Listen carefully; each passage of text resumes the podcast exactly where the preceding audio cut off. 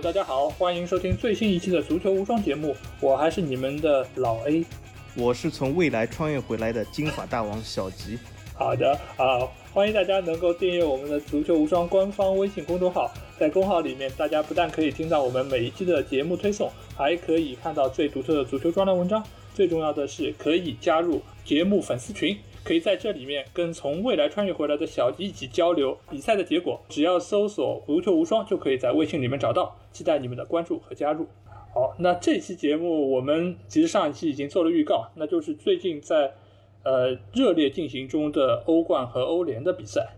那当然，欧冠是作为现在最重要的比赛，呃，受到了大家的关注，尤其是在我们录节目之前，就是周六的凌晨进行了一场非常怎么讲？本来以为很激烈，但是其实最后变成了一场屠杀的，啊，巴萨对拜仁这场比赛。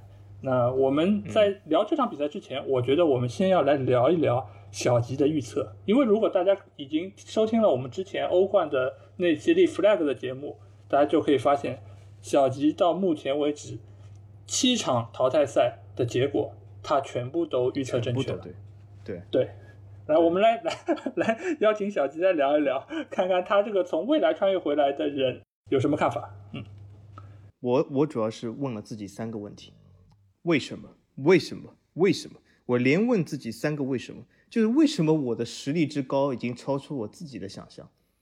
我有的时候没有准备好，我也不知道自己的实力会这么高。我为什么可以七场比赛全部都对？当然了，广大听众朋友。其实有的时候神坛上是无比的冷，高处不胜寒。在这个神坛与跌落神坛之间一线之隔，其实就是最后那第八场啊！我当时做出了八场预测，七场全对。但是我的看法是，只要是有一场错，那就要跌落神坛。那么究竟我是不是能在神坛上永远坐下去，就看那场里昂对曼城。对，如果想知道里昂对曼城小吉的预测，那大家可以去听我们之前那期节目。当然，在我们这期节目上线的时候。其实结果已经出来了，那他是不是 能继续在神坛上 坐着？我们就看这一场比赛。对，但如果我仍然坐在神坛上的话，听众朋友们，我觉得这意味着什么？意味着你们必须要转发、订阅、点击我们的节目，素质三连走一波。如果可以的话，对吧？就也可以推荐给你们的朋友们来呃听我们的节目，然后告诉他们有一个预测无比神准的足球音频节目，叫《足球无双》。那好，那我们回到今天这场，呃，我看了直播这个荡气回肠的大屠杀二八定律或者是八二定律，这让我想起了啊刚被巴萨解约的教练巴尔韦德，因为他的名字就意味着今天这场比赛是不是？对，八二嘛。对，嗯，哦，原来一个被解职的教练还能在就影响球队这么久时间啊。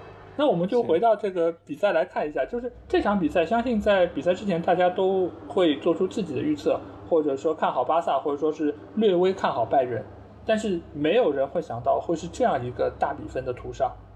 对，这因为上一次我印象中有这样的比赛，可能就是巴西对德国的那场一比七，呃，会有这么大的影响力吧？那我们回到本身，嗯，那小鸡看了直播，那你告诉我们到底发生了什么？发生了一件和我预测完全一样的事，但是呢，其实话说回来，我这次的预测虽然是拜仁获胜，但是我我也没有想到会有这么大的这个分差。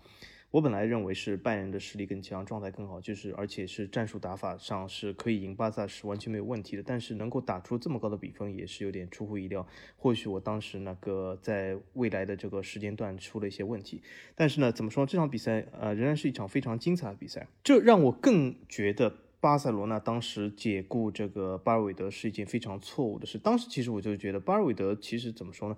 他没有一个非常严重的问题。他虽然的确是被利物浦逆转了，可是他仍然是获得了西甲冠军，而且这个欧冠的呃比赛里面走的也并不是嗯怎么说很早被淘汰。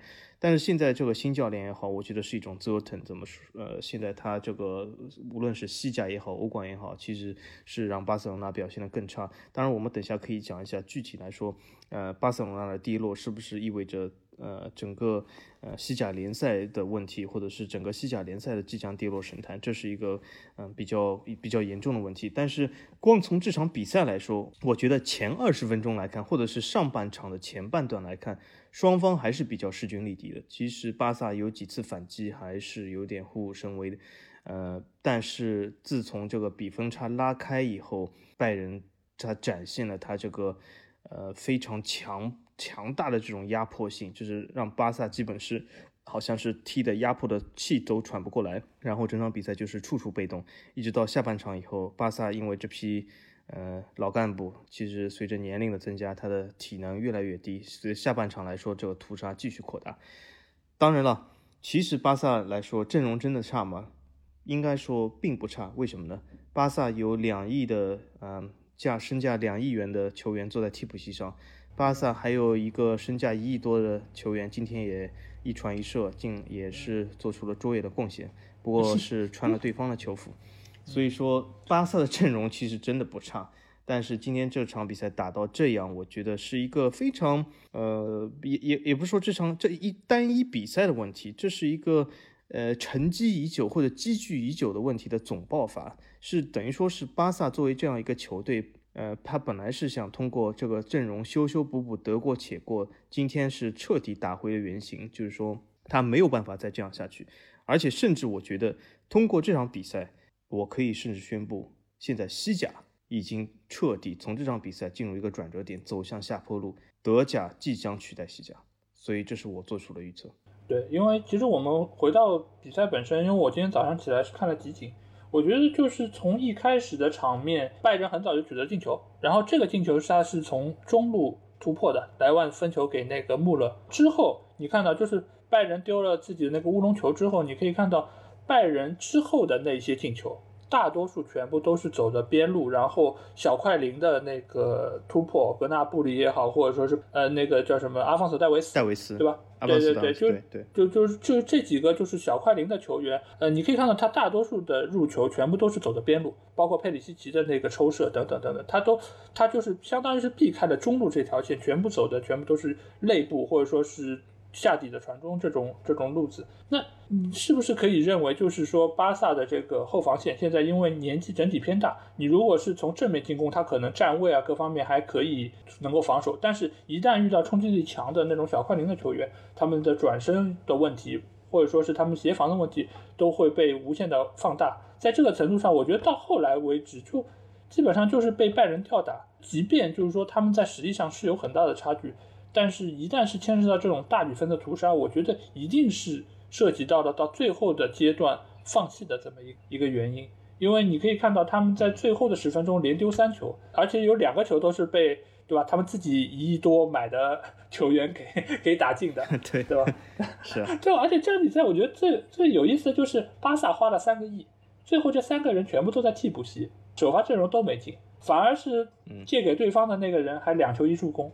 我靠，这个这我觉得回头整个巴萨球迷估计得把那个俱乐部给给骂死吧！就是这钱是怎么花的？这是不是？其实这是不是代表库蒂尼奥这次会回归呢？这次他用自己的行动证明了他值得回归啊！啊，这个回不回归我不知道，但是最起码库蒂尼奥的下一站那个要把他签进去，估计要价又得涨一涨吧，对吧？因为之前其实也传出过不少的绯闻。就是说，说有不少英超的俱乐部也是想要把他签过去。库里尼奥的实力还是在的，只是看你怎么用，或者说是不是愿意承担他这个高工资嘛。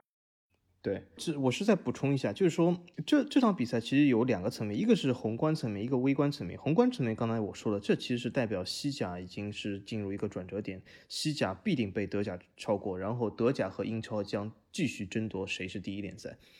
但是我觉得从微观的程度来讲，就像老 A 说的，就是这场比赛巴萨被拜仁打爆，其实还有几个微观的一一些原因。其实赛前我们就可以看到，首发阵容上，巴萨是把球员全部囤积在中路，他甚至是不首发格里兹曼，他其实加了好几个中路球员都囤积在中路。我觉得他是要主守中路或者主攻中路，然后呢？他为什么这么排兵布阵？我不知道。当然，塞蒂恩可能知道，虽虽然我不知道。但是从我球迷的角度来说，拜仁这场拜仁这样的球队，其实一他本身就是巴萨最惧怕的那种风格，就是超快的跑轰风格。就是巴萨最惧怕的。巴萨其实不惧怕铁血防守，或者巴萨是不惧怕那种呃和他一样打传控，或者是那种马竞这样铁血防守球队。巴萨最怕的是像利物浦、拜仁、多特这种跑轰球队。那么拜仁两条边路又是他最强的地方，所以我们我们也可以看到，在比赛中，我我在我们的这个那里面也发言，就说我说是那个阿方索戴维斯，真的是。他今天打出了球王的表现，尤其是那球他助攻的那球，对吗？完全是彻底突破了戏耍了塞梅多，这真的是一个球王的表现。他这个边路实在是能力实在太强了。拜仁最强就是格纳布里，对吗？戴维斯这些边路的突破好手，但是巴萨不屯兵边路，我觉得他或许是有一些下了一盘很大的棋，但这盘棋他没有赢，对吧？所以今 今天只能被我这样数落，对吧？所以这是从微观的层面来说这场比赛。对，然后其实这场比赛在开打之前，大家可能会略微看好一点拜仁，但是其实也有不少人觉得，呃，在梅西带领下，巴萨可能还是能够有晋级的希望，或者说还可能有，最起码不是五五开的话，也是四六开。那因为上一场比赛梅西对那不勒斯那场比赛，他打进了一个神仙进球，就那个球确实进得非常漂亮，而且他就是在所谓一亿身价的库里巴利面前，就是。可以说是戏耍了对手。那其实，在那场比赛之后，大家都会觉得啊，梅西还是比那个所谓跟他齐名的那个男人之相比的话，要强出很多。但是为什么这场比赛面对拜仁的呃整个防线，梅西几乎整场比赛我都没有怎么看到过他？那这个到底是为什么？对对对对，而且进球的是那个苏亚雷斯嘛？对，那到底梅西怎么了？对苏亚雷斯这个进球，首先我要说一下，非常漂亮，对吗？一扣一射啊，非常漂亮，而且正好防守他的又是博阿滕，对吧？本来这个动作或许是要梅西来做，对吗？呃，那我说一下，就是这其实证明了几点啊，一个是证明了库里巴里的身价自从上次被梅西打掉两千万以后，今天通过这场比赛再次降下两千万，因为这真的是说明那不勒斯是一个非常菜的球队，也就是。遇到这样的巴萨，那不勒斯毫无还手之力，基本就是怎么呃，真的是菜，这个球队真的是菜。所以说，呃，库里巴里作为这个什么号称一亿身价的后卫，就像我以前说的，他身价顶多四千万，啊，这个四千万，而且随着他年龄增长也在往下跌。呃，库里巴里如果得了还是要一亿的话，那他基本是要在那不勒斯退役的。嗯，那么就是说，再说回这场，梅西为什么这场没有得到机会？首先，拜仁的。防守要远胜过这个那不勒斯，并不是说他拜仁没有这样的什么库里巴里这样的被吹爆的后卫，因为拜仁的整体协防能力，拜仁的其实后腰的防守能力是远超过这个所谓的那不勒斯这样的球队。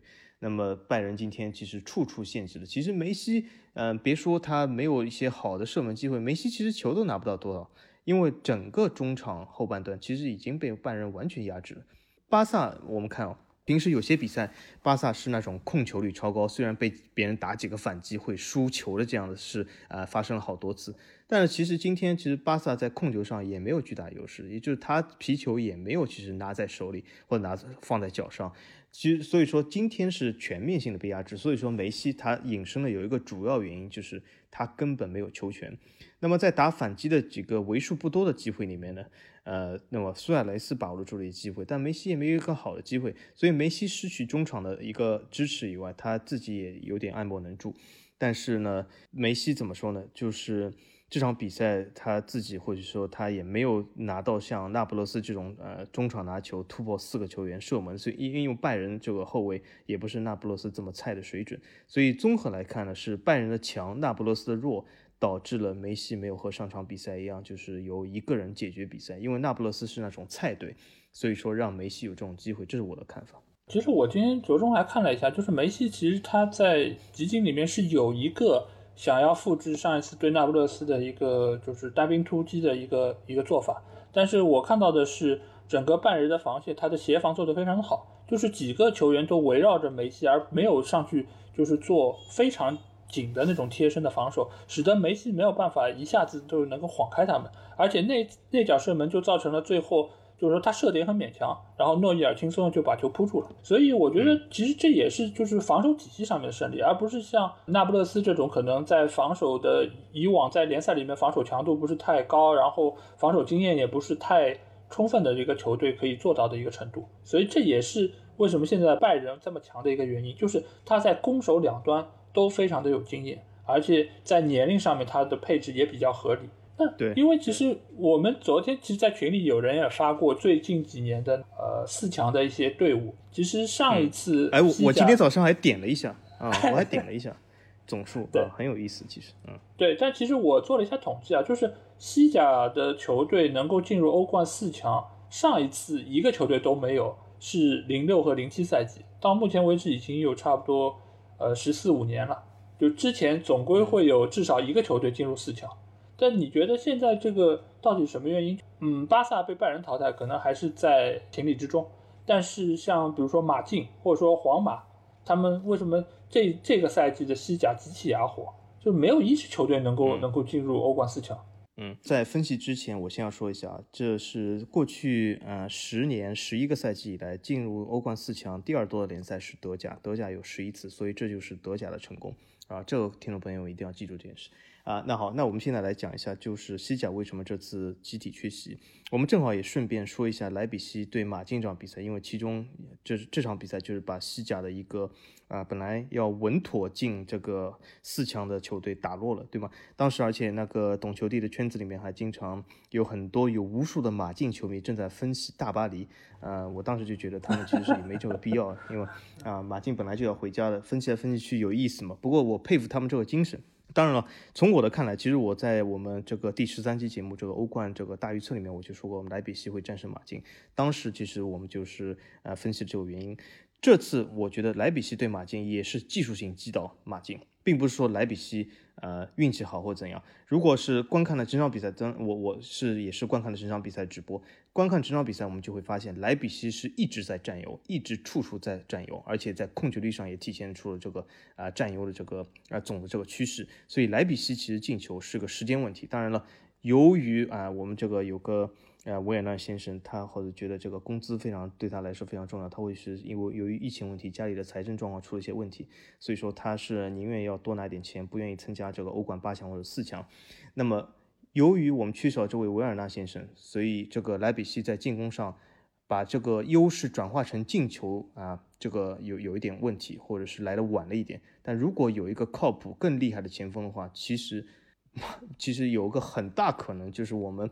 历史上一直称为铁血防守的马竞都会被人打穿掉。比如说，我们假设如果红牛有拜仁的莱万或者拜仁那那些前锋的话，那马竞已经被打穿掉了。所以说这是一个技术性击倒。那么我们就说回来，为什么西甲会集体缺席呢？其实我觉得这是一个西甲，就我刚才说的一个整体转衰的这个趋势。因为巴萨的原因，刚才我们已经分析过，对吧？球员阵容老化，啊，球队这个战术打法非常的固定，他而且是一直是修修补补，不给球队一些新鲜的血液，更新换代。那马竞的问题出在哪里呢？出在西蒙尼这个教练。我认为啊，我个人认为他已经到达他的瓶颈了，或者是他已经达到他的天花板了。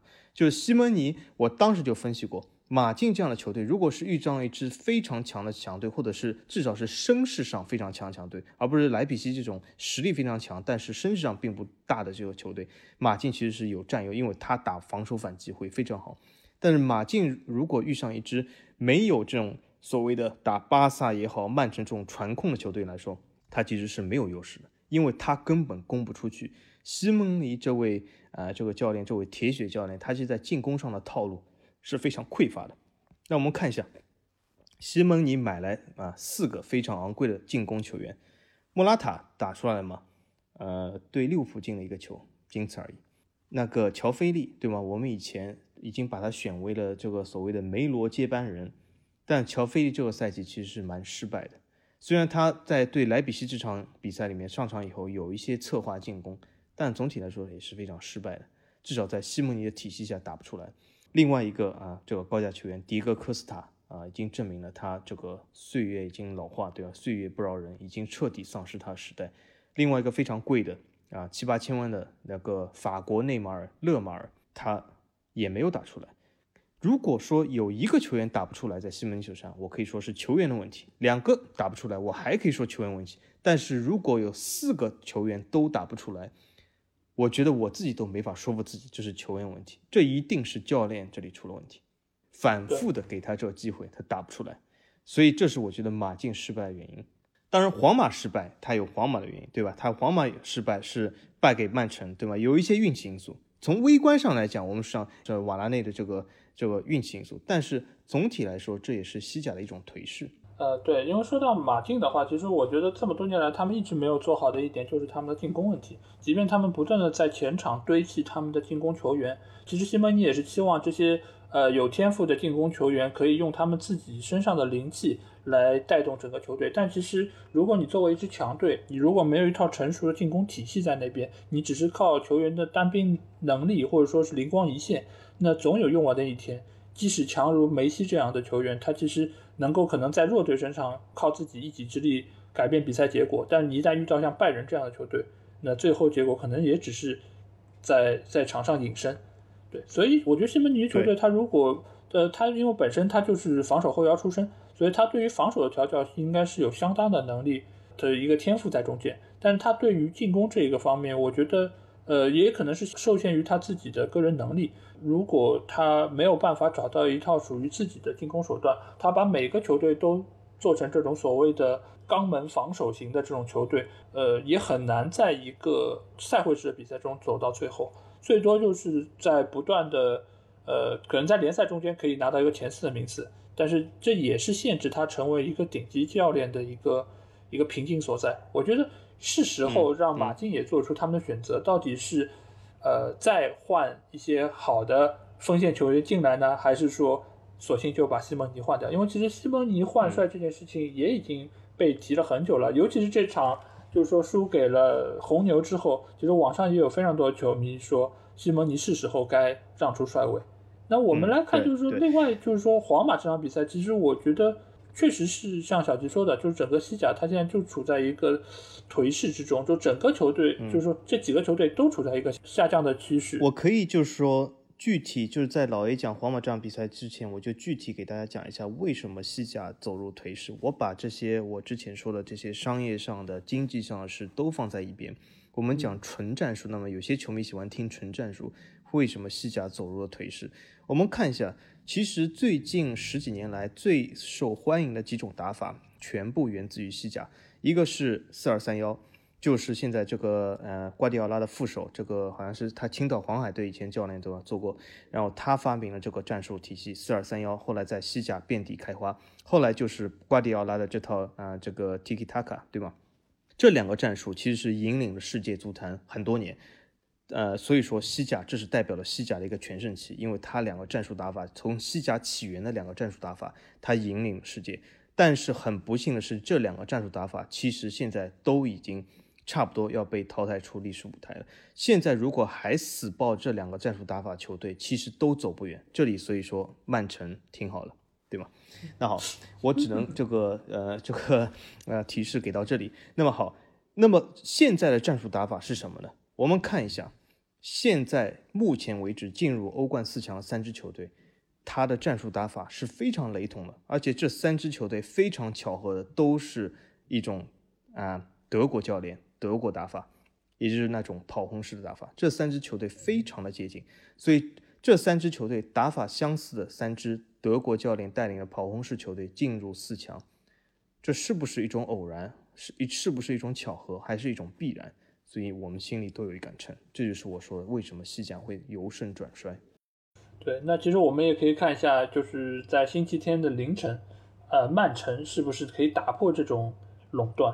有，就是瓜迪奥拉用他原先的传控的打法，能够来对抗另外三支以跑锋球队见长的球队。那我们可以来到时候拭目以待，看一下，如果真的瓜迪奥拉可以啊面对这三支球队，我觉得比赛应该会很好看，尤其是对拜仁的这场比赛。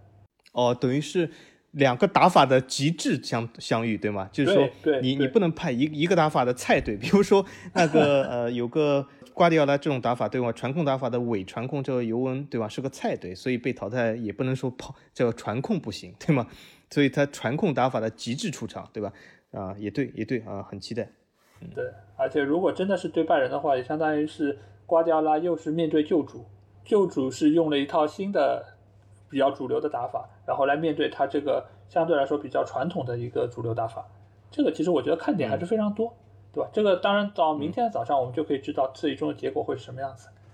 对，那我其实还有就是关于巴萨和拜仁这场比赛，我觉得还有一个最后的问题就是梅西他到底还行不行，或者说他在巴萨还行不行？他是应该还留在巴萨呢，还是离开巴萨去找一个新的舞台？包括现在最近传绯闻的，他会去国米。或者说是之前也传了很久的，他会去曼城，对对吧？这其实都是他的未来的绯闻的对象 对。那你觉得，就因为之前对那个那不勒斯那场比赛，他状态很好，然后进了一个神仙球，那大家还觉得哦，那梅西还是很强，就是说实力犹在。嗯，但是通过这场比赛跟拜仁一硬磕之后，这个球队还是不是值得他继续奉献下去？那我说一下我的看法。首先，我觉得我也算是个没吹吧，嗯，当然应该说。不是非常没吹，因为梅西不在我最喜欢两个联赛，所以我对他这个还不能给满分给他，所以他在这个还没有认清这个世界的宇宙的局势，所以这点我是不满意的。那么好，嗯，回答一下这个老 A 的问题，那我的看法是什么？首先，我觉得梅西可以留在巴萨。呃，因为怎么说呢？呃，巴萨现在的问题其实不在梅西，而在于整个球队的管理和这个教练打法。巴萨现在最缺一个什么教练呢？或者巴萨由哪个教练来执教呢？巴萨就可以重回，呃，不能说在欧洲舞台，但至少在西甲重回巅峰，那就是我们的萨里。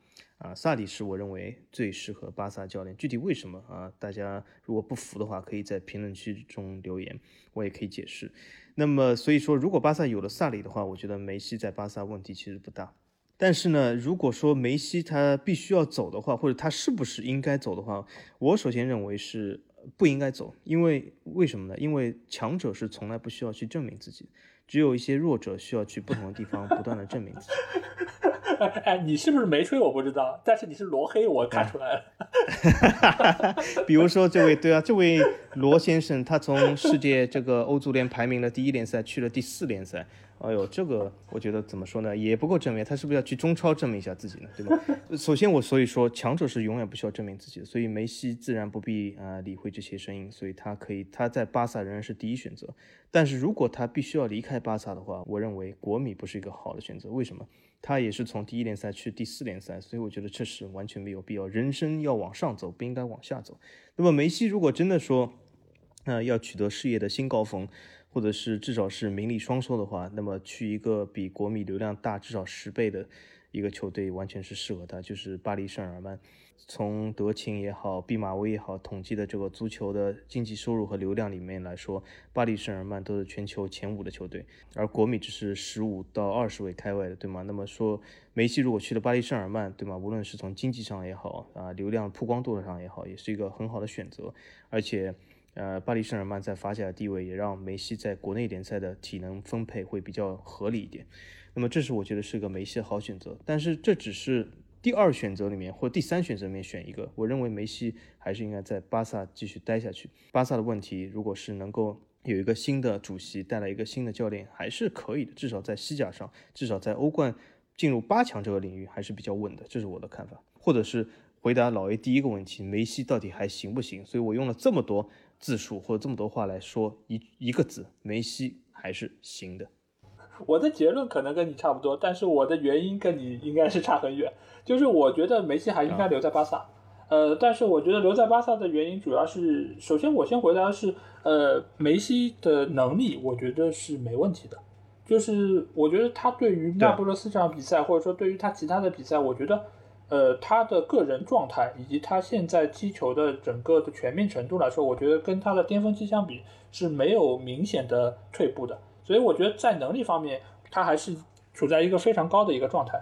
但是，呃，打败人之所以输，我觉得主要还是输在球队上，或者说是输在整个俱乐部的层面。所以，我觉得这个锅梅西不应该背。梅西如果硬要给他背点锅的话，我觉得主要还是在于他对于球队积极性，或者说对于球队士气的一个激励上，他确实跟罗先生还是有一些有一些差距。因为在在感染力方面，他确实不是一个特别在这上面擅长的一个球员。那我觉得，如果硬要给他是一个比较安静的球员。对他是一个比较安静的球员，嗯，对，所所以我觉得他还是会 focus 在就是足球本身的层面更多一点，但是他在精神层面确实是不够强的。但是你作为巴萨的一个怎么讲，呃，球霸型球员吧，你在这个落后的时候，或者说是被大比分压制的情况下，他其实是需要有一点带动球队的作用在中间。OK，这个其实不重要。而且梅西，我我要说一句，他是更善于用短信交流，对吗？所以他经常会发一些短信，告诉俱乐部哪些球员该走，所以他善于用短信交流。所以，所以如果给他一部手机的话，我觉得他还是能够鼓舞、感染球队的。嗯，这就不与时俱进了嘛？这个怎么怎么能这么保守呢？OK，然后，然后我我的第二个观点就是，他还是应该要留在巴萨。为什么这么说？一个是他确实不需要去其他联赛证明自己，这个是一个原因。另外的，就是现在的巴萨确实是处在一个比较难，或者说处在一个比较动荡的一个阶段。不管是从呃主席的下一个人选，还是从之后教练的人选来说，巴萨现在是在一个往下走的阶段。这个时候，如果巴萨需要振兴，或者说他需要重回巅峰，那梅西是一定不能走的。不管是因为之前他作为球队的球霸的存在，还是就是说他这么多年来受到了巴萨球迷的拥护和爱戴，我觉得他都应该在这个时候展现出他和球队共存亡、共进退的这么一个态度。另外一方面，我觉得就是如果他真的要去海外发展。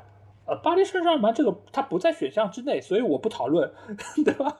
因为压根儿他也不会去大巴黎，因为去大巴黎肯定内马尔和姆巴佩至少走一人嘛，因为这个工资包括他的整个财政状况都不允许这么这么干。对，如果真要去海外发展，我其实觉得真的还是去曼城跟跟瓜迪奥拉再去全员可能会是一个更好的结果，尽管这个可能性我觉得也非常小。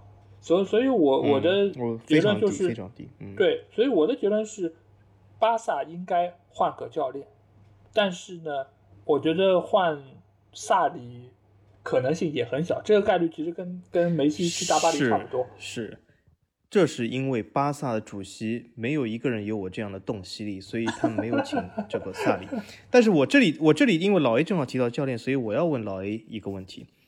呃，现在巴萨三个主席候选人，他们推出了自己的各自的教练人选，就他们如果一旦当选，就是这个教练当选。老 A，你觉得哪个最靠谱？巴托梅乌现在据爆料说的手中的牌是波切蒂诺，已经有一些呃私下的这种口头协议。嗯，然后另外一个主席候选人是哈维，还有一个主席候选人推的牌是贝尔萨。你觉得这三个人谁最靠谱？如果说是作为一个。就是 DNA 的教练的想法，那肯定是哈维会比较好。但是哈维之前在其他联赛已经有执教的经历，但是看上去似乎不像，比如说像齐达内这么有说服力。所以我其实也并不是太看好哈维来执掌这个位置。我如果说这三个人里面选，我可能会比较倾向于贝尔萨。对，因为贝尔萨一来他是阿根廷的，然后他对于梅西的技术特点，我觉得也会有一个比较好的利用。而且他的那个，他可以对于整个，呃，巴萨的一个进攻线，他会有一个比较好的呃梳理。而且他在战术方面也是属于大师级的一个存在。我所以我觉得他应该会给巴萨，尤其延续他们以进攻见长的这么一个打法，我会觉得会是一个很好补充。波切蒂诺的话，真的我我觉得好像带这种大牌球队，就是他不太适合。对，很有可能到最后又跟又跟煤球王搞得不好，然后更衣室又出问题，所以，所以我其实这三个人里面最不看好的，对对，最不看好的是波切蒂诺，因为波切蒂诺我还是倾向于让他去带，就是说中游或者说中游偏上的球队会可能更好一点。对，嗯，你觉得呢？这也是蛮尴尬，就就是这也是或许波切蒂诺到是现在为止都没有找到工作的原因啊。我觉得哈维首先是三个里面最差的一个选项。因为为什么我们听众朋友们听到现在，我们前面才说过巴萨这个打法已经被时代淘汰。我如果再请哈维回来的话，只是让这个比如说将死之人苟延残喘一下，这是完全没有必要的。哈维请回来是一个非常错误的决定。我觉得巴萨现在应该是有一种新的打法推倒重建，但是有一些核心球员可以留住，所以贝尔萨也好，波切蒂诺也好都可以，但都有各自的问题。贝尔萨的问题是什么？他不太善于，好像在交流能力上就有点固执，对吧？呃，所以说他在打法上或者高层的交流上都有些固执，所以他在之前的几个球队里面都是好像有点中途下课的这种东西。那波切蒂诺问题在于哪里？他本身是一个建制型教练，所以他是比较擅长就是推倒重建，这是对他肯定的一点。但他的问题就像老 A 说的，他在处理大牌球员的关系上是有些问题的。所以说他能不能驾驭巴萨，比如说保留的核心球员，呃，我觉得也是非常成疑的。所以这三个人其实都不是一个好的选择。所以，我如果我是巴萨主席候选人，我推的一定是萨里。呃呃，对萨里其实我也存保留意见，因为萨里其实也是个很固执的人。就是其实他之前带切尔西也好，还是带尤文，你也可以看到他的这套就是伪传控的打法，其实也并不太符合现在主流啊。你如果让他去巴萨，还是要让他玩传控吗？不不，我觉得他萨里的传控是现在新时代传控，我觉得这个和呃瓜迪奥拉的传控还是不同的。我觉得萨里这个还是我看好他，而且萨里有几件事让我觉得他还是蛮。情商不错的，还蛮会处理的。我举个例子，就是那个凯教练那件事，萨里完全没有和他翻脸。我们看一下，凯教练对萨里的侮辱远大过他对兰兰帕达的侮辱，对吗？嗯嗯嗯。但是萨里对凯教练的处理要比兰帕德对凯教练处理要圆滑的多。对，因为他是个老老年人嘛，他岁数比较大了，所以他处理人际关系还是会比较的温润一点，不像那个这么直愣愣。对，我们可以看，如果兰帕德遇到萨里这件事的话，他早就把凯帕从下一场比赛按在替补席上，永不录用了，对吗？嗯，对。那我们既然已经聊到了萨里，那我们可以顺便就开始聊一下尤文对里昂的这场比赛。对，因为就是因为这场比赛之后，萨里下课了，然后换了皮尔洛。对，那这场比赛其实是比较早就已经结束了一场比赛，我们。呃，要聊到他这场比赛，其实我们有一个人不得不聊，那就是罗先生，对吧？因为罗先生在这场比赛里面，他其实表现的还是还是蛮不错的，对吧？除了罚进一个点球，然后他还有一脚远射，就是这个这个远射其实也是好像有段时间没看到的他的表现了，对吧？就因为他最近给我的印象都是要不就是点球破门，要不就是什么门前横传打个空门这种这种这。种怎么讲，就是就是老奶奶都能打进的进球，对吧？但是这种远射或者说是靠自己的能力进球，那其实已经很久都没看到了。那 C 罗在这场比赛表现其实挺好的，但是最后球队还是输了。那这场比赛如果看过的人，我觉得对于有一个点一定会是非常非常的在意，那就是裁判的表现。因为这场比赛裁判的那两个点球的判罚，其实是在赛后引起了非常大的争议。对吧？其实多多少少都会觉得这两个点球是不是该判。但如果这两个点球都都是误判，然后都不应该存在的话，那其实尤文是不会被因为客场进球少被淘汰的。所以对于这两个误判，呃，我不能说是误判，就这两个判罚，小吉你你觉得是误判吗？这两个判罚后来就是我看了欧足联的赛后报告，其实已经有官方的啊说明了。就是欧足联的赛后报告是说，两个点球，第一个点球是合理，第二个点球是误判，这是欧足联的看法。但是欧足联也是一贯说的，其实不仅是欧足联，任何的足联都说，对吧？由于任何的误判在比赛中发生的事就是发生的事，就是不可能进行改判或者重赛的。但是从裁判研究的这个报告来说，说是第一个是不是误判，第二个是误判。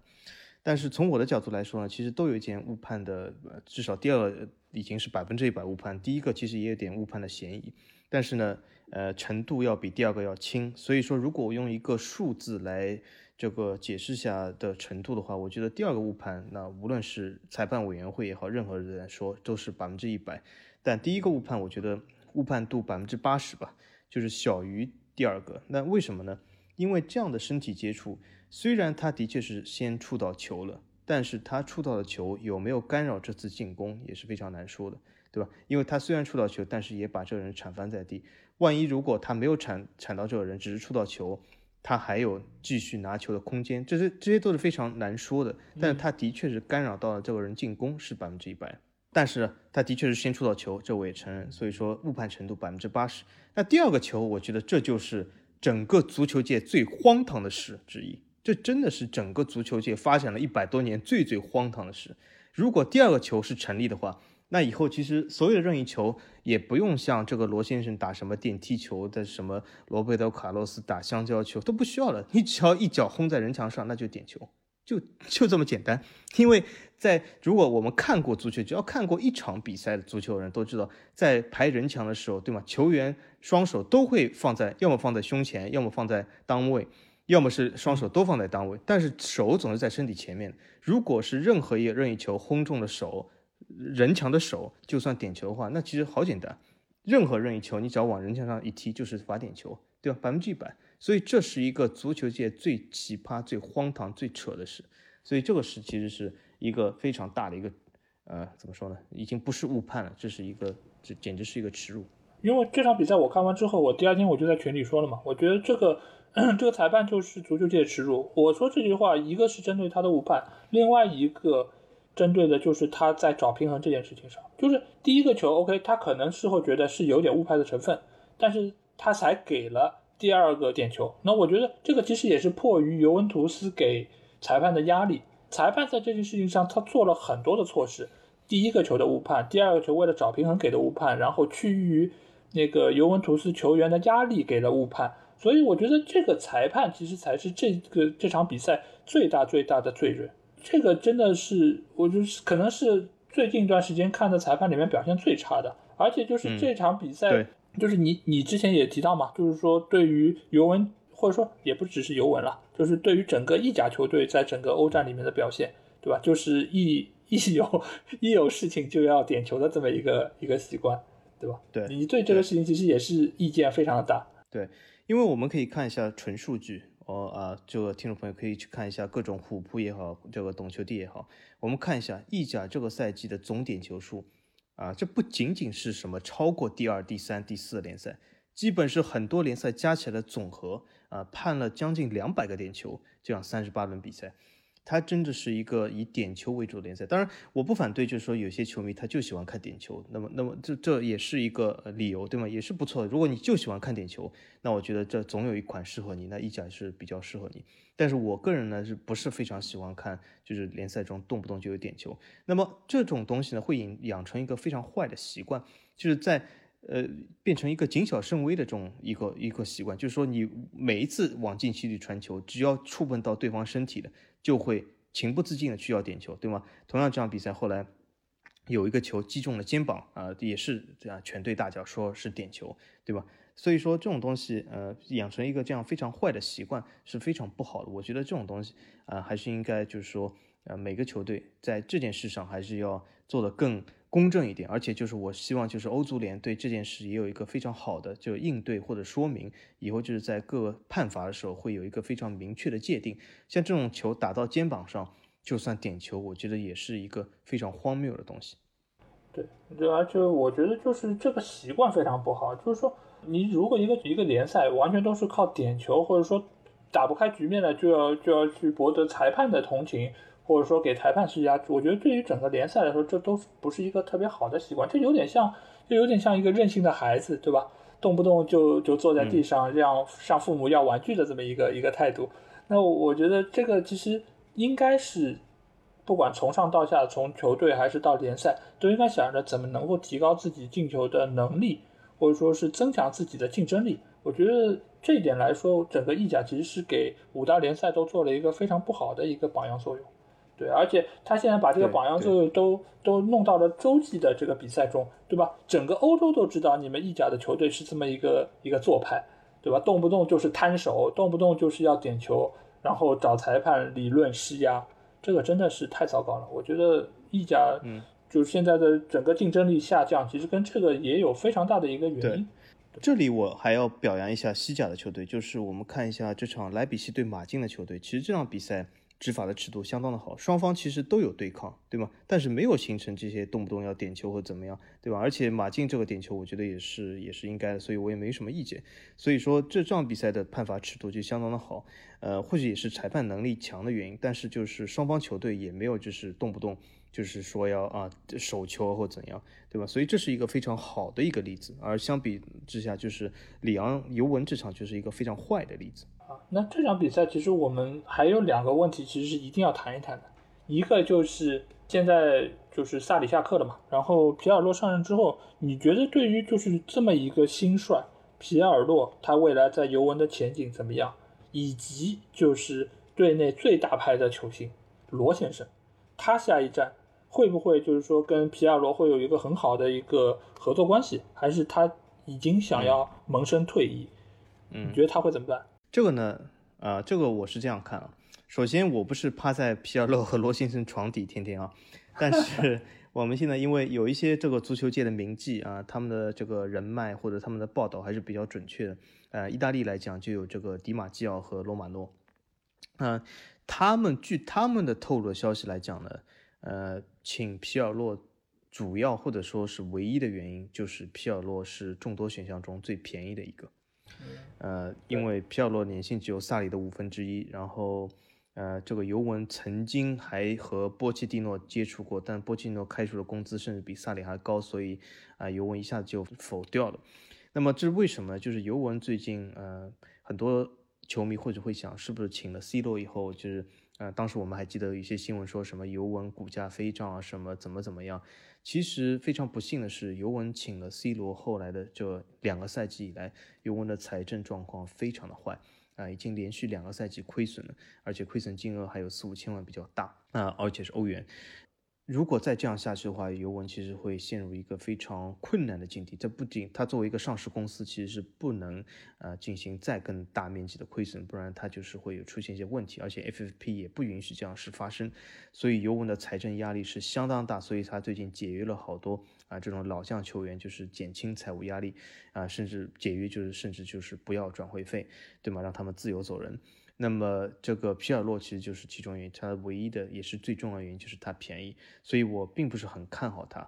呃，他其实尤文没有给萨里配备他想要的球员，没有给阿莱格里配备他想要的球员，尤文自然也不会给皮尔洛配备他想要球员。所以说，我对他的前景是非常不看好。那么这些名记还透露另外一件事呢，就是关于 C 罗，C 罗的经纪人正在找各个球队谈，就是 C 罗的下家的问题，因为。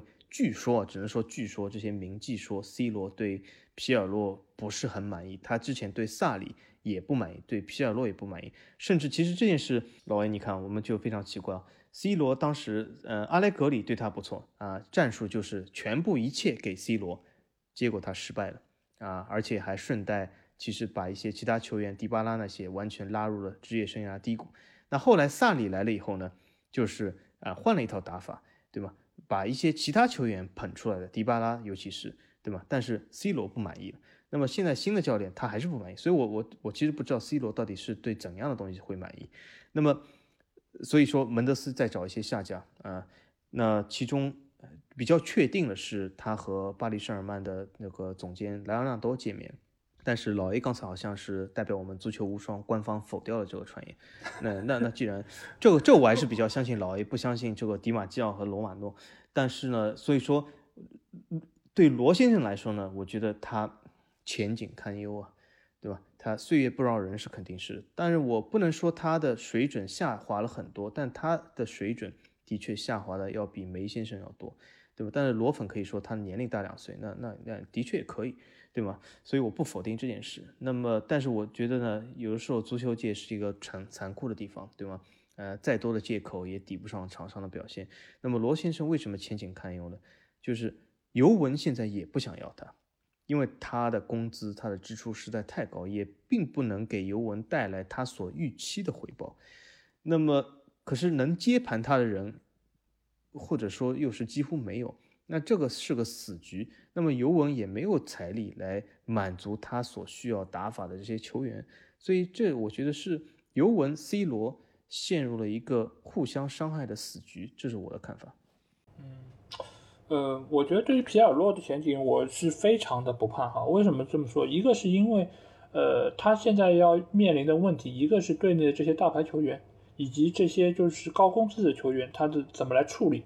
这是俱乐部以及皮尔洛要遇到的一个最大问题，就是皮尔洛可能想要的人呢，俱乐部买不来，然后呢，队内的这些他看不上的或者高薪低能的人呢，他又清不掉，他最后不得不面临的就是这些人我必须要用，还我还得把它用好。皮尔洛又是属于一个没有任何执教经验的纯，只是纯有 DNA 的这么一个教练，这个其实你说。你对于一个教练这么一个现在这么综合性的职业，你只只是用 DNA 这么一个呃考量范围来说，我觉得很难服众，因为你毕竟你不能用爱发电嘛。这个整个球队你还是要靠你每一场比赛每一个技战术的指导，然后来打出来的。那这个来说，我觉得对于一个零经验的教练来说，我并不太看好，而且他只是从青年队刚刚可能做了只有十几天就把他提拔上来的。对。这个作用其实大家明眼人都能知道，就是来背锅的嘛。就是我这个时候，我如果砸重金请了一个可能世界名帅过来，但是他也要面临处理俱乐部的这些破事儿，到最后可能结局也不好。那我索性破罐子破摔，用一个最便宜的价格找一个教练过来，然后先把这个难关给渡过去。然后如果成绩不好，那我还可以把锅推到推到皮尔洛身上。所以我觉得压根儿就是说，他们请皮尔洛来这件事情，就是各方都不满意的一个结果。但是只是在目前来看，各方最容易、最能接受的这么一个结果。然后回到 C 罗的问题，有背锅的人，嗯，对对，这肯定，你反正都是来背锅嘛。那我为什么要买一口贵的锅呢？对吧？就是找个便宜的就好了，还不如买本泽马，对吗？本泽马也贵啊。然后那个回回回到罗先生的问题，罗先生的问题现在其实。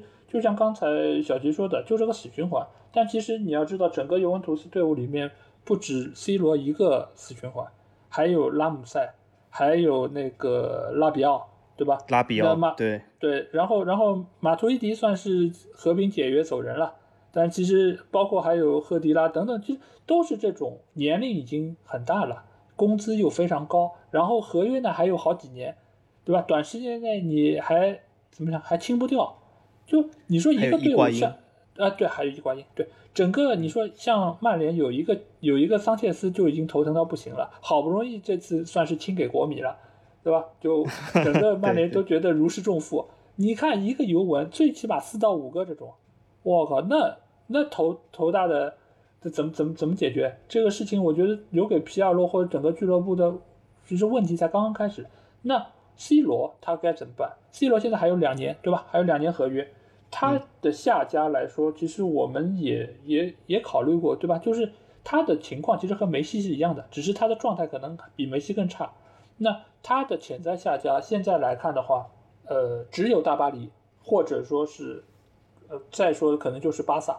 但巴萨首先他作为他死敌出来的 球员，他不可不可能要，对吧？就不管是从 C 罗的想法，还是说整个球队打法，或等等各方各面，我觉得。巴萨只是一个可能公司能出得起的这么一个俱乐部，但是这不是一个他可能潜在的下家。那大巴黎现在，我觉得大巴黎现在好像成了一个所有就是说高工资球员最后的一个出路，就是这个球队又能出得起钱，然后又舍得花钱，只要你能力够强，实力够大，对吧？但但但是 C 罗显然，我觉得真的要去，其实也是面临跟刚刚梅西的一样的问题，就是内马尔和姆巴佩都要走一个。对吧？因为高工资以及转会费等等身价的这个原因放在这里，那他有两个年轻的、有潜力的，然后实力这么强的，而且已经适应了现有体系的这么一个球员，在他为什么要去引这么两个岁数已经一个三十五、一个三十三的两个老球员？尽管状态可能还很好，但是你肉眼可见的就是他们在未来几年状态一定是会下滑的。对吧？岁月不饶人，你再你再能火三年，那又能怎样？那你也不可能比得上姆巴佩啊，你也不可能比得上内马尔啊，对吧？而且现在你说今年大巴黎买了伊卡尔迪，锋线上怎么还会需要 C 罗呢？所以目前来看，就是 C 罗他现在最最可能的结果就是，不管你满意不满意，继续在尤文待着吧。你寄希望于皮尔洛可以在锋线上给你匹配一些支持你的一些球员。让你能够继续在数据上能够有所体现，否则的话，我觉得如果再这么下去，C 罗很有可能就会被摁在板凳上，或者说是有一个更差的结果。那我觉得这个对于他的面子来说就更过不去了，对吧？他最好也不要太太抱怨教练的问题。我我个人觉得尤文不敢把他摁在板凳上，我觉得这这好像尤文做不出来，呃，尤文不敢的。呃，现在因为有个传言说是什么，就是尤文为了。继续在财政上能够可负担，不得不有可能要把迪巴拉卖走，因为卖走迪巴拉要比卖走 C 罗简单的多，迪巴拉工资还比较低的，所以说有可能这是有要干。但是我觉得，对，而但是我觉得这真的就是一个非常糟糕的决定，这等于是把俱乐部的未来卖了，然后就是说为了现在苟延残喘一下。对啊，其实这就是一个怎么讲饮鸩止渴的这么一个做法。我觉得为了就是球队的长期考虑，就是你不能因为你之前做了一个错误的决定，然后又更多错误的决定，来只是为了让这个档口可以过得下去。作为俱乐部，它应该，尤其是尤文这么一个老牌的传统意甲豪门，我觉得他们应该要想一想，怎么能够让这个日子过下去。我就觉得，即便是跟 C 罗撕破了脸，为了俱乐部，我觉得也需要能够做出一个果断的决定吧。真的，就，但当然，我觉得这是一个很很很难的事情，而且是一个巨大的负担对于整个俱乐部来说。所以 C 罗。我觉得他个人肯定是想走，但是走不掉，他只能还是在尤文待着。我觉得现在最好的结果就是好好跟皮尔洛聊一聊，然后双方可以再就是达成一个共识吧，然后再继续把这个球队能够能够运运作好。我觉得这是一个很很关键的事情，因为 C 罗毕竟也真的职业生涯可能也不会有再有太多的年数。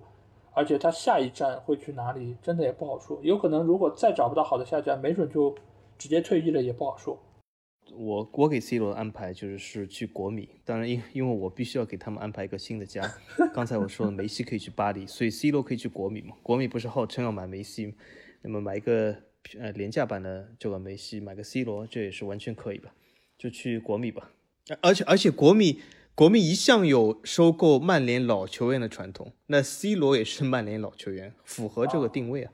哦，也是。那看吧，就看看他们如果梅西收购不成，是不是有可能去收购 C 罗？好，那我们再来看下一场比赛。下一场比赛其实刚才也有提到，就是皇马对曼城这场比赛，因为皇马在复赛回来之后，西甲十连胜，然后逆转了巴萨，拿到了冠军。但是呢，在欧冠两回合被那个曼城双杀。那你觉得就是说这个赛季，因为之前我们其实，在西甲盘点时候也说过，就是说皇马能够拿到这个冠军，可能当然他的本身发挥是还可以，但是可能也不是因为他的表现太好，而是其他的球队表现都相对比较的差一些，使得他能够最后拿到这个冠军。对曼城这场比赛，你可以看到，就是曼城其实整个队伍，呃，阿奎罗是不在的，他们锋线还是那个被我们称为二流前锋的热苏斯。但是热苏斯在这场比赛里面表现的是非常的出色，尤其是在一开场就抢断了瓦拉内的那个球，呃，造成了第一个进球嘛。所以你就会觉得现在这个皇马，因为之前我们还表扬过他们防守非常好，但这场比赛你看就是瓦拉内的怎么讲，就比较低级的失误造就了这两个失球。那你觉得这个皇马现在是在一个什么样的一个一个一个程度上？就是说齐达内以前我们说他有玄学嘛，现在齐达内你觉得他的魔力还在吗？我是觉得怎么样呢？就是皇马现在所处的这个状态或者环境，应该比巴萨还是要强的，因为他的阵容，呃，这个年龄要非是其实是非常合理的。呃，皇马其实是一个非常年轻的球队，所以我皇马的未来我还是非常看好。就是我觉得西甲日后呢，应该还是皇马的舞台。但是呢，这场比赛其实的确是有一些问题，也是暴露什么呢？就是皇马还没有找到一个呃适合接班拉莫斯的很好的一个球员。这次拉莫斯不在场，其实在后防上失去了这个指挥能力以后，瓦拉内也暴露很多缺点。另外一个米利唐其实也是不怎么样，所以给瓦拉内有很大的压力。当然，他他本身的失误肯定是他个人的这个问题。但是我觉得总体来说，皇马的未来呢？我还是比较看好的，就是说他如果能够成功的解决阿扎尔和贝尔这两个问题呢，他还是不错的，因为他有一些非常好的年轻球员，甚至他在外面还外租了一些好的年轻球员。这次而且会有一个厄德高的回归，我我觉得还是比较看好皇马。那么。齐达内本身来说呢，我觉得他如果能够串联好皇马这些大牌球员或者这些年轻球员，给他们这个适当的机会，还是一个比较好的选择。对皇马来说，他并不是一个非常差的教练。那么皇马这次败给曼城呢，其实呃，我觉得是有点被技术性击倒了。他是的确是表现不如曼城，不是说啊他全场压制只是运气不好，他的确是不如曼城。其其实我觉得主要原因到我我个人认为不是出在齐达内身上，而是出在。皇马这次，皇马这次，我我们不知道听众还记得吗？就是在赛季初，皇马可是花了三亿去引援的，可是他的三亿引援怎么说，几乎都失败了。很不幸的是，呃，他买的阿扎尔啊，整个赛季进了一个球啊，他好像号称是世界第三人。然后呢，他买的这个约维奇啊，整个啊。赛季进了两个球，所以这些都失败了，所以现在导致了，其实我呃很多球迷在抱怨，就是本泽马没有合格替补中锋的情况下，其实皇马是买了买了越位奇，可是没有打出来。很球迷抱怨，比如说宾利没有爆点的时候，也是买了阿扎尔，对吗？所以皇马怎么说？他引援没有做到位，或者是运气不够好，或者怎样？他现在比较吃亏。但是长期来看呢，有罗德里格，有维尼修斯，有巴尔韦德，呃，包括瓦拉内也好，米利唐也好，其实年纪都非常的轻，所以整体来说我还是比较看好的。呃，对，就皇马现在这个，就是说它整个年龄的构成，我觉得还是还是比较合理，对吧？尽管他们花了三个亿，对吧？相比于巴萨的三个亿，那我觉得皇马哦要好很多，这要好很多，对对对，对 对，最起码我觉得在人员储备或者说是整个打法上，他没有出现一个太大的一个一个垮塌的现象，对吧？你而且阿扎尔，我我还是觉得阿扎尔就最多就是性价比不高嘛，对吧？他其实还是能有一些进球和助攻的。或者把它放到一个相对合适的位置，还是可以。对，就目前来说，就是他要解决的问题比巴萨要要少一些。即便就是有贝尔这么一个存在，但就养着呗，反正皇皇马也不缺钱，对吧？就相对来说，他要解决的其实还是现有球员能不能利用好的一个问题。对，而且我一直还是觉得，就是因为今年的皇马，他的防守做的还是比较的出色。尽管就是一一遇到曼城，他可能被打爆了，但但。我觉得就是他做对于西甲球队来说，我觉得他这个防守能够做好，就能够保证他在未来的几年里面，他在联赛的排名还是会比较比较好，最起码他不会不会丢出前二嘛。我觉得这个其实我觉得对于整个皇马的商业价值还有球队的建设来说，我觉得都是一个很好的事情，因为它很稳定，对吧？欧冠这个事情其实我觉得就是也说不好，因为你能够走到。前四还是前八，甚至于进决赛，其实运气成分是有相当大的因素。你说如果就是瓦拉内这个球不失误，或者说那个拉莫斯还在，那可能防守不会这么的糟糕。呃，而且我觉得他们呃在在进攻层面上，那个本泽马的发挥今年还是非常的出色，而且那场比赛也进了一个球。对，就如果这个失误没有出现，我觉得其实这两个队还是能有的一打，或最起码他不像昨天晚上。巴萨对拜仁的这场比赛，两个队的差距那么的明显，所以我对于来年就齐达内的，当然你要是跟齐达内就什么欧冠三连冠这个相比，那肯定是他可能现在不是那么的如意，但我觉得他的整体的实力还是在的，而且我相信他有这个能力把整个球队重新再带到巅峰的状态。嗯，而且皇马欧冠三连冠其实和现在最大差距，并不是因为罗先生的出走。很多球迷说到，这是因为罗先生出走。其实这个最大差距是在于皇马几个典礼中场的下滑。所以说，皇马最需要解决的问题就是在中场怎么样，就是进行更新换代，这是皇马遇到的问题。其实，其实很多球队都遇到了新老交替的这么一个存在，就是整个年龄如果再偏大了，他能不能找到一个适合体系的年轻球员来补充到球队？对，这其实是豪门球队都会遇到的。当然，我觉得如果是遇到了一个好的教练，我觉得他能够把整个的，呃，就是说轮换能够做的比较的润物细无声吧。那现在齐达内，我相信就是这么样一个有能力的教练。对，相比于那个巴萨的塞蒂恩来说，嗯，齐达内呢，还有一个就是微观层面来讲呢，他败给曼城还是有一点，就是他保守了。等一下就是我会讲另外一场比赛，也是保，为什么他保守呢？齐达内一路提拔了巴尔韦德，可是这场比赛还是用了摩德里奇，所以我觉得或许是巴尔韦德由于其他原因不我不清楚，但是用了摩德里奇，如果是巴尔韦德没问题的话，他还是用摩德里奇，我觉得这是一种保守。对，那我们再来看一下，呃，小吉最喜欢的大巴黎，大巴黎那场打亚特兰大比赛，其实尽管结果上大巴黎是最终是晋级了。但其实那场比赛在场面上，或者说大多数的时间，其实都是亚特兰大是领先的，而且就差一点儿，他其实就就能够淘汰大巴黎晋级下一轮。所以这场比赛，呃，我其实觉得最让我觉得费解的是，整个大巴黎为什么会有这么多伤兵？对，就比赛踢的也不多，连教练都上了，这是怎么搞的？作为一个大巴黎的资深粉丝，你你来跟我说说。说，我我首先说几点啊，就是在说大巴黎问题之前，我先说一下亚特兰大。就是我刚才才说的，就是教练的保守。其实亚特兰大这次败就败在加斯佩里尼的保守。我们很多意甲粉丝都会说，巴加斯佩里尼是一个疯狂教练，对吧？有点像贝尔萨这样，就是疯狂打进攻。但是没想到我们的加斯佩里尼先生在关键的时候保守了。他其实如果最后没有指挥亚特兰大进行全面防守的话，大巴黎不一定有机会。呃，他如果还是能够攻出去的话，大巴黎未必有这个机会。因为这场比赛其实亚特兰大发挥不错。亚特兰大这个球队，我对他评价是，他是低配版的红牛。他是低配版的莱比锡红牛，呃，就是说他这些是用一些更廉价的球员打出了差不多的战术，所以说这本来来说亚特兰大是有机会，但是最后加斯佩里尼其实毁了这个呃成果。那么我们讲大巴黎的问题，老 A 说的对，大巴黎这个伤病其实让人都已经费解了。实在太多了。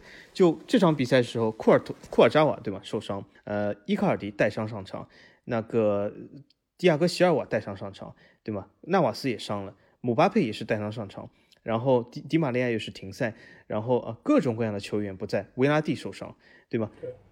整个球队其实一个主要的核心字就是伤病。呃，我我我不知道是运气问题还是怎样，或许是由于呃。停赛已久，刚刚开赛会有一些伤病潮，但是里昂没有发生这样的事，这这所以说我也不能说就归结于呃，而而且这次我们发现嘛，这次其实是停赛时间长的球队其实都进入了四强，包括拜仁，包括莱比锡啊，大巴黎，对吗？所以说我觉得停赛不是一个问题，但是大巴黎队啊，这个伤病实在太多，其实究竟是什么背后的原因说不清楚。呃，但是的确是现在这个阵容本来大巴黎阵容深度是可以的，但是现在变成捉襟见肘了。呃，因为太多的球员不能上场，这也是一个非常奇葩的问题。而且就像老 A 说的，连教练都受伤，所以这总不能怪是由于停赛导致教练也受伤，对吧？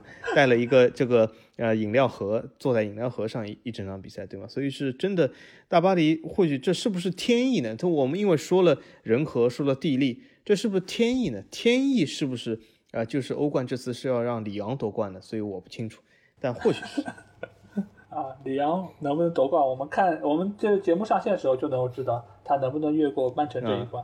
啊，对，但但是我是觉得这场比赛就大巴黎对亚特兰大的比赛，我给我印象最深的其实是哪一点？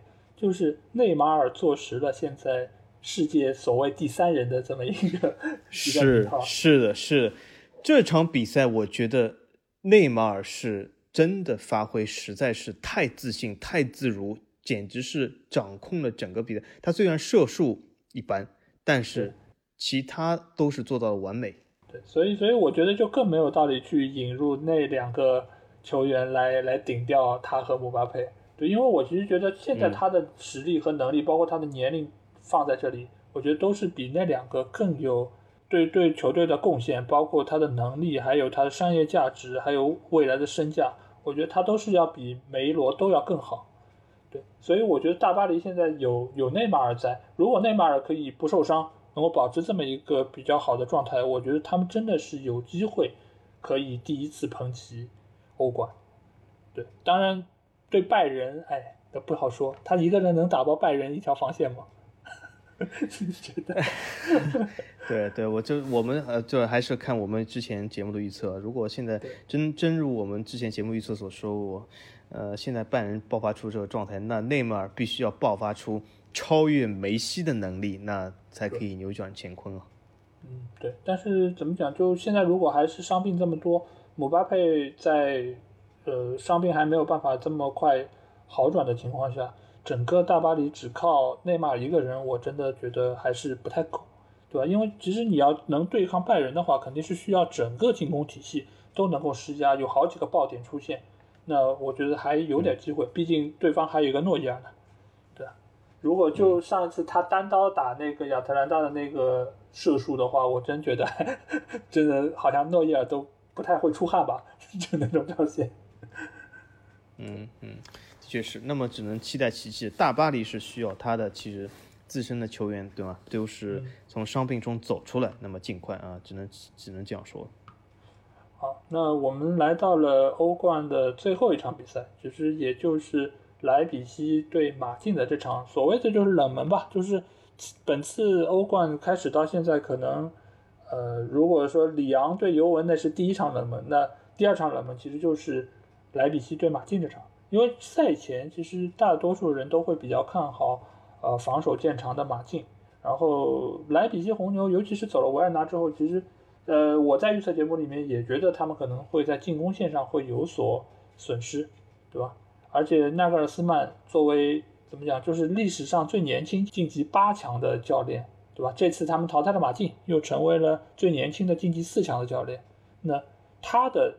这个带队就是红牛的这个表现，你觉得是不是有可能成为又一个世界名帅？就像克洛普一样，又德国又出了一个这么好的教练。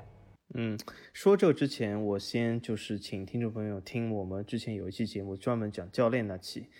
嗯，我认为呢，世界下一个名帅，世界级或者是唯一一个名帅，其实倒不是纳格尔斯曼，而是弗里克。弗里克，我觉得他这个实力就是让所有的这个对手真的是汗颜，就是都是流一把汗。他这个实力实在是太强了。呃，就是拜仁这么多青春的球员，对吗？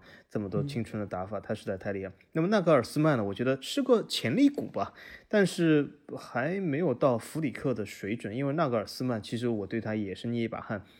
为什么呢？我因为看了一整个赛季的德甲，纳格尔斯曼呢，这个这位教练呢，就是想法是很好，而且呢很有创意，但是在关键时刻呢，也是会有点昏招，或者是有点慌，或者是有点保守的东西会出来。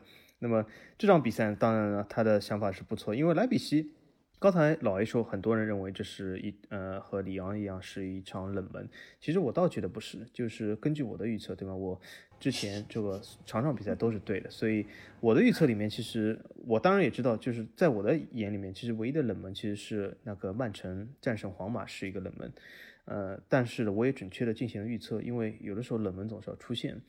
呃，但是我并不认为莱比锡战胜马竞是一个冷门。我觉得莱比锡是技术性击倒马竞。我当时就分析过，莱比锡是正好是克制马竞这种打法的。那么他整个球员呢，就是这个阵容的配置来说，呃，对马竞也是基本是层层克制。所以说，并不说，而且比赛中也是非常呃这个明显的体现出来，莱比锡在比赛中从来没有其实体现出任何的劣势。对马竞来说，当然了，就是。刚才老 A 说的，莱比锡唯一的问题就是锋线走了一个非常重要的球员，呃，这是一个问题。对马竞这场比赛来说问题不大，因为马竞并不是一个非常，其实在我看来对马莱比锡能够构成威胁的球队。但是继续走下去的话，呃，锋线其实不利是个问题，呃，莱比锡还需要一个新的锋线爆点，他所以说他能够继续走下去，他是需要一个锋线爆点。可是很遗憾是现在已经不能转会了。所以他只能期待现有的前锋，呃，能够继续发挥，但是呢，也会比较难，因为下面的对手会一个比一个厉害，呃，而且呢，我们就是如果真的说我们有一个德甲内战的话，那么莱比锡能否突破拜仁的防守？我觉得在德甲联赛里面他没有做到，在欧冠里面，我觉得他好像，呃，没有了维尔纳以后，或许会更难嘛，这是我的看法。当然了，纳格尔斯曼作为比梅罗更年轻的主帅。他能不能真正成为世界第三人，而不是内马尔或者阿扎尔？世界第三人成为纳格尔斯曼，啊，他如果这次带领红牛夺冠了，那我只能对内马尔、阿扎尔等诸多世界第三人说对不起，世界第三人是纳格尔斯曼。呃，对我其实我也觉得，就是说目前来看，他首先要过的其实就是大巴黎这这一关。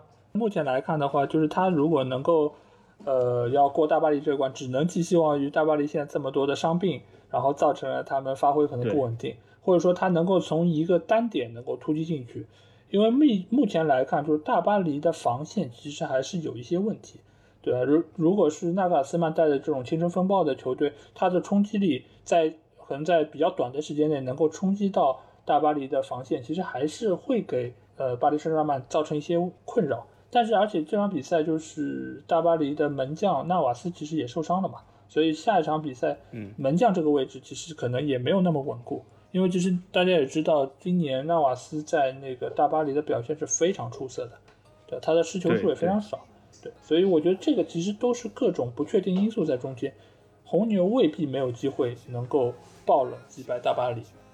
好，那我们其实说完了，就是呃，截止到目前为止的欧冠的这些比赛，其实我们也简单分析了这些球队。未来的一些情况，那我们在这里还是要希望大家能够再去听一下我们的那个 欧冠预测节目。毕竟小吉到目前为止所有的预测都对了。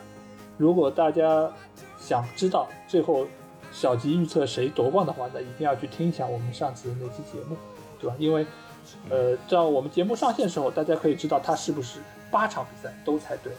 对，有的时候神坛和被遗臭万年只差一根线。这根线是非常重要的。对，没有，而且就是说他这场比赛猜的对不对，直接影响了我下周一上传这期节目时候的标题，对吧？对对。好，那这期节目我觉得就聊到这儿。然后下一期节目的话，我们可能会呃聚焦在欧联的比赛更多一点。就是欧联其实这次的比赛也有非常多精彩的对决，因为在周一的凌晨应该就是曼联对塞维利亚的比赛，这场比赛应该也是各方都比较关注的。对，好，那这期节目我们就到这里，期待你们下周可以继续在同一时间收听我们节目。好，谢谢大家，拜拜。without you now. This